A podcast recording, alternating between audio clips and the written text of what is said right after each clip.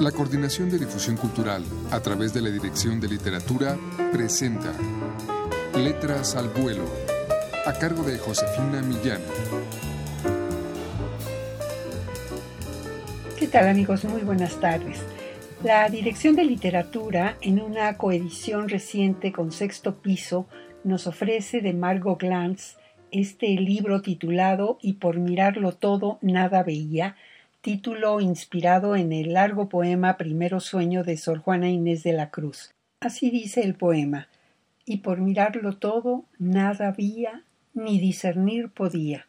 Dice Margot Glantz que este libro es un collage de twitters que revelan una realidad social en la cual todo está mezclado, desde una terrible noticia hasta las más banales. Vamos a escuchar un fragmento.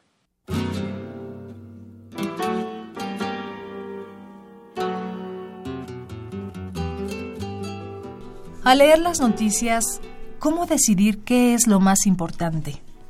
Que el 31 de enero de 2018 apareciera en el cielo una enorme luna azul ensangrentada, que al conocer a Felice, su futura prometida, Kafka escribiera en su diario un rostro vacío que llevaba abiertamente su vacío. Que el ajolote mexicano sea el único animal capaz de regenerar extremidades, órganos y tejido, que el Cabo en Sudáfrica sea la primera ciudad en el mundo que se quedará totalmente sin agua, que unos científicos hayan logrado crear orejas para cinco niños que sufrían de una malformación hereditaria, que Carly Sheen sea portador de VIH, que las calles de Coyoacán tengan encendidas o apagadas las luces, que se haga justicia en Ayotzinapa, que la deuda pública mexicana sea incontrolable, que haya rehenes en Mali, que se legalice o no la marihuana, que el terrorismo se vuelva incontrolable, que hayan ganado o no Trump o Clinton o Scioli o Macri, que la palabra impeachment no tenga verdadera traducción en español, que se siga lavando dinero y vendiendo armas, que los narcocorridos se prohíban, que se decrete la ley de transparencia dudosa, que un tigre ande suelto por las calles de Acapulco, que Lenin haya entrado a San Petersburgo en vísperas de la Revolución rusa,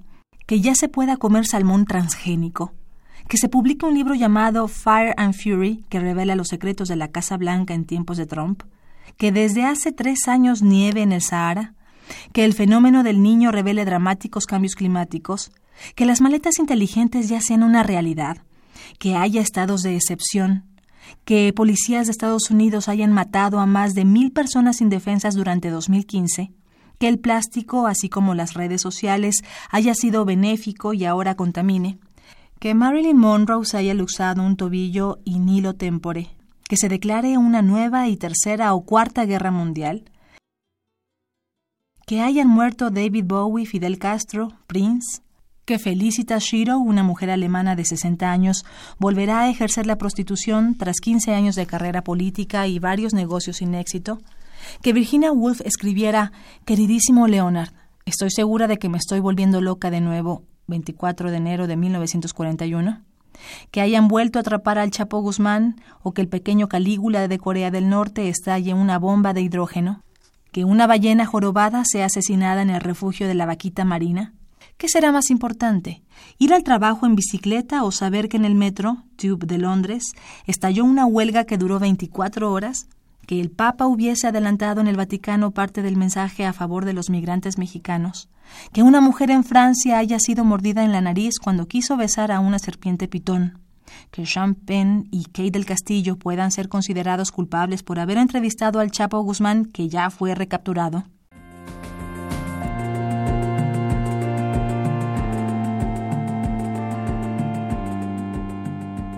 Hemos escuchado un fragmento de este tejido social que nos muestra Margot Glantz en su libro más reciente y por mirarlo todo nada veía.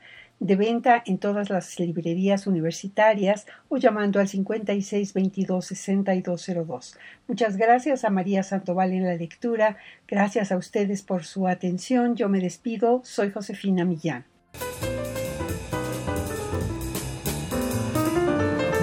La Coordinación de Difusión Cultural a través de la Dirección de Literatura presentó Letras al Vuelo a cargo de Josefina Millán.